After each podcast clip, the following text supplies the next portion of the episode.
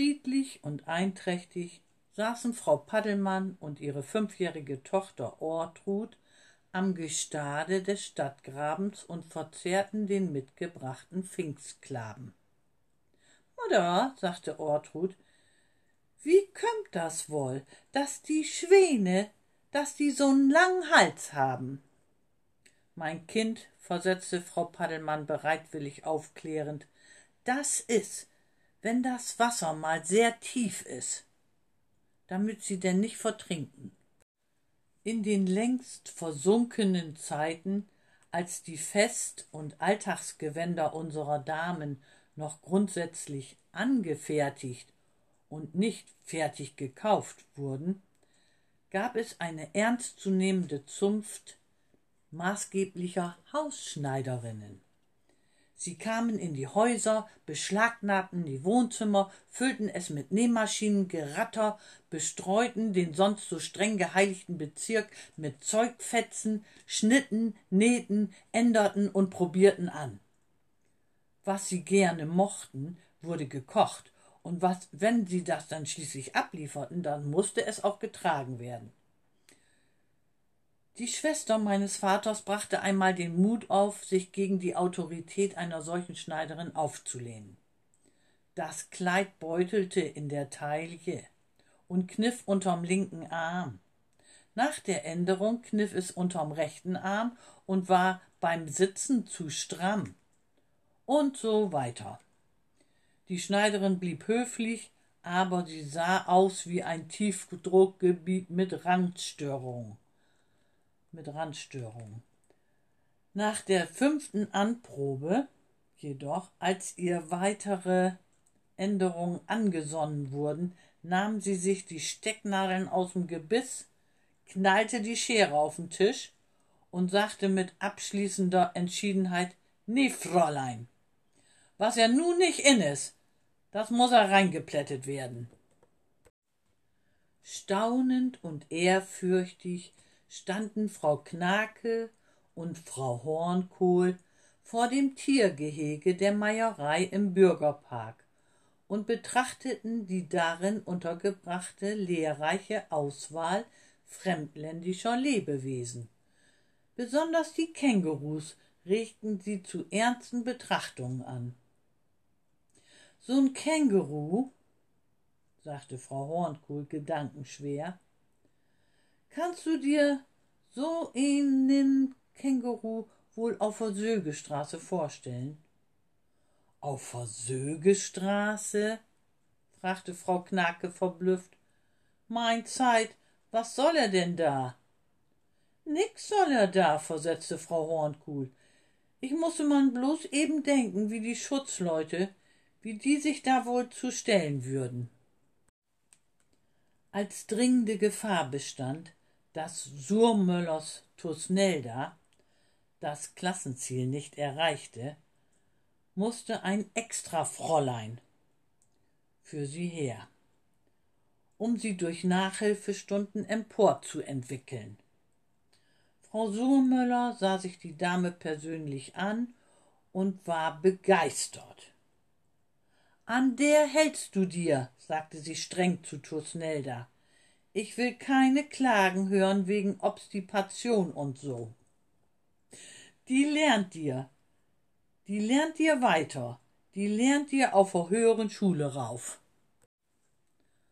Hager, knochig, mit kurz geschorenem weißen Haar, scharf gekerbten, grauem Feldherrngesicht und gütigen blauen Augen. Das war die alte Lehrerin Metta Tietjen, die nach ihrer Versetzung in den Ruhestand noch fast zwei Jahrzehnte lang in rauen Loden und derben Schuhen durch die Schweizer Straße in die umliegenden Gefilde stapfte. Metta, fragte eine alte Nachbarin eines Tages beklommen, hast du eigentlich keine Angst vorm Tode?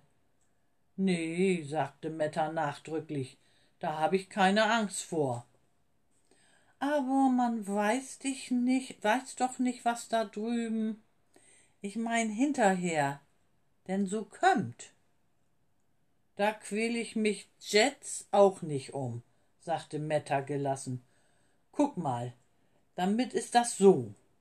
Als ich in die Welt rein sollte und da nix von kannte, da war das so vorgesehen, dass da so ne Hebamme war, die half mir rein.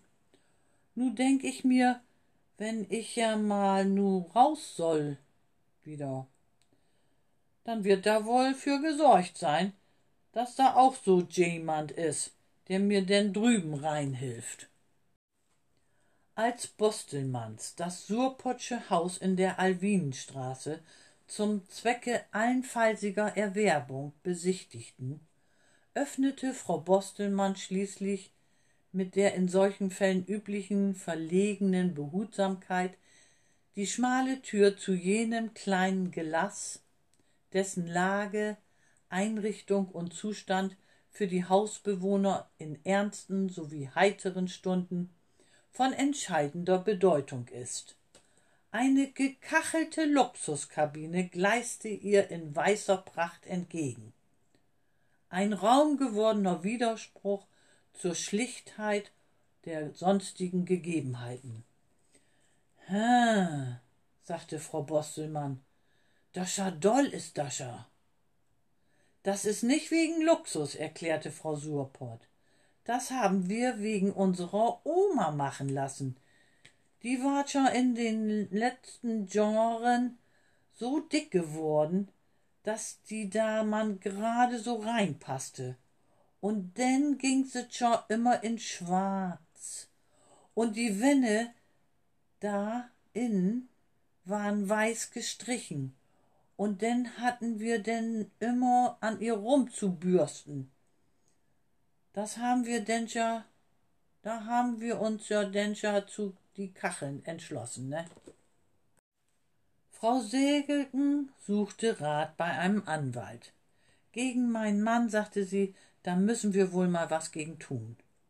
Na nu, wunderte sich der Anwalt, was denn los? Verstehen Sie sich nicht mehr mit ihm? Och doch, antwortete Frau Segelten. Was das ist, verstehen tun wir uns ja ganz gut. Wir haben ja sieben Kinder. Aber wenn mein Mann denn schläft, denn schnarcht er ganz gräsig.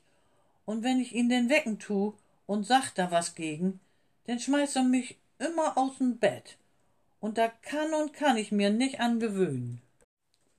Eine Frau Liesegang hatte sich über eine Frau Dröge geäußert und dabei die Grenzen überschritten, die das Gesetz für eine abfällige Stellungnahme zieht. Der Richter, dem die Aufgabe zufiel, einen Beleidigungsprozess durch Güteversuch aufzufangen, gewann nur mit Mühe ein Bild über die Form der geschehenen Kränkungen. Immerhin stand nach einiger Zeit fest, dass Frau Liesegang die Beleidigte ein vogeliges Postür, eine Fl Floddertrine und ein Laufflieschen, Laufflieschen, ne, genannt, und ihre mittägliche Haushaltsarbeit wie folgt gewürdigt hatte. Erst klebt sie für ihren Mann so'n büschen was zugange und denn bummelt sie mit sin, sich n Lappen übern Stert und denn bluchert sie los. Der Richter legte, ohne eine sprachkundliche und gerichtliche Würdigung dieser Redewendung vorzugreifen zu wollen, Frau Liesegang nahe, ihr Äußerung zurückzunehmen. Zurücknehmen, sagte Frau Liesegang empört. Wie können Sie mich das wohl ansinnen? Ich kenn ihr ja fast kaum. Eine gute Großmutter, man sieht, es ist lange her, begab sich eines Tages auf den Markt, nahm vor einer der dort ansässigen Fischfrauen Aufstellung, sah sie streng an und sprach Lehmkulche, der Kabeljau, den Sie mir gestern verkauft haben, war aber gar nicht frisch. Tschä, Mudam, versetzte die Getadelte entrüstet, da sind Sie ja selbst an Schuld. Ich hat Ihnen ja vorige Woche schon mal angeboten, aber da wollten Sie ihn ja nicht haben, ne? Die Dicke Lucy, Bremens berühmtestes Mundwerk, die Königin der Fischfrauen, die hatte sich nun wegen Körperverletzung zu verantworten. Eine jähe Aufwallung, hervorgegangen aus gegenseitiger unüberwindlicher Abneigung, hatte dazu geführt, dass sie den Körper, genauer gesagt den Kopf, mit einer oh nee, das geht. Die dicke Lucy, Bremens berühmtestes Mundwerk, die Königin der Fischfrauen. Lucy hatte sich wegen Körperverletzung zu verantworten.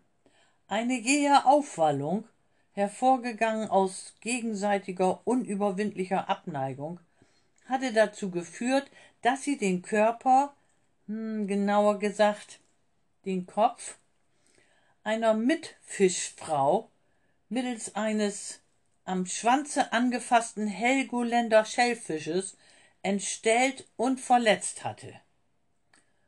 Aber, Frau Strickmann, sagte der Richter, Sie mögen ja Grund zur Erregung gehabt haben. Aber hätten Sie dann nicht auch ein paar scharfe Worte, hätten's dann nicht getan? Och, Herr Richter, versetzte Lucy, geradezu beleidigen wollte ich jetzt ja nun auch wieder nicht. Als Gesche Dubbels die Kartenlegerin Clementine Dunkel aufsuchte, um Einblick in die auf ihr Schicksal bezüglichen Absichten der Vorsehung zu nehmen, fuhr die treffliche Kartenlegerin mit dem reinigungsbedürftigen Zeigefinger über die aufgeschlagenen Karten und äußerte sich wie folgt.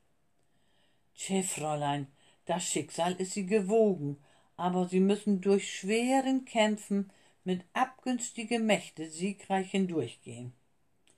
In der letzten Zeit, da ist sie in großer blonder Heer mit trübe Gedanken ans Haus gelegen, aber nu steht sie in vorteilhafte Erinnerung zu. Sie erleben Angenehmes in der Abendstunde, aber keine Sorge, er liegt sie mit ehrlicher Absichten zu und über'n kurzen Weg, denn heiratet er ihn. Oh, Fräulein, aber denn liegt da ja noch ein dunkler Herr am Hause, der hat nix Gutes ins Schild. Dann nehmen Sie sich vor in Acht, sonst kriegen Sie Schicksalsschläge in Ihre Ehe rein. Jesus, Fräulein, und ein brauner Herr liegt da auch noch bei Sie. Da lassen Sie sich auf ein und nach kurze Herzensfreuden durch ein Wiedersehen erleben sie mit der Gewissheit einen Schreck in der Dämmerstunde. Dunkle Gestalten ballen sich über ihre Konstellation beisammen. Nachdem sie diese Prophezeiung von sich gegeben hatte, nahm Clementine dunkel die Stahlbrille von der Nase, um den Übergang vom Delphischen zum menschlich Privaten anzudeuten legte Gesche mütterlich die Hand auf den Arm und sagte mit Wärme So, Fräulein, und nu, wo Sie wissen, nehmen Sie 'n guten Rat an und tun Sie's nicht.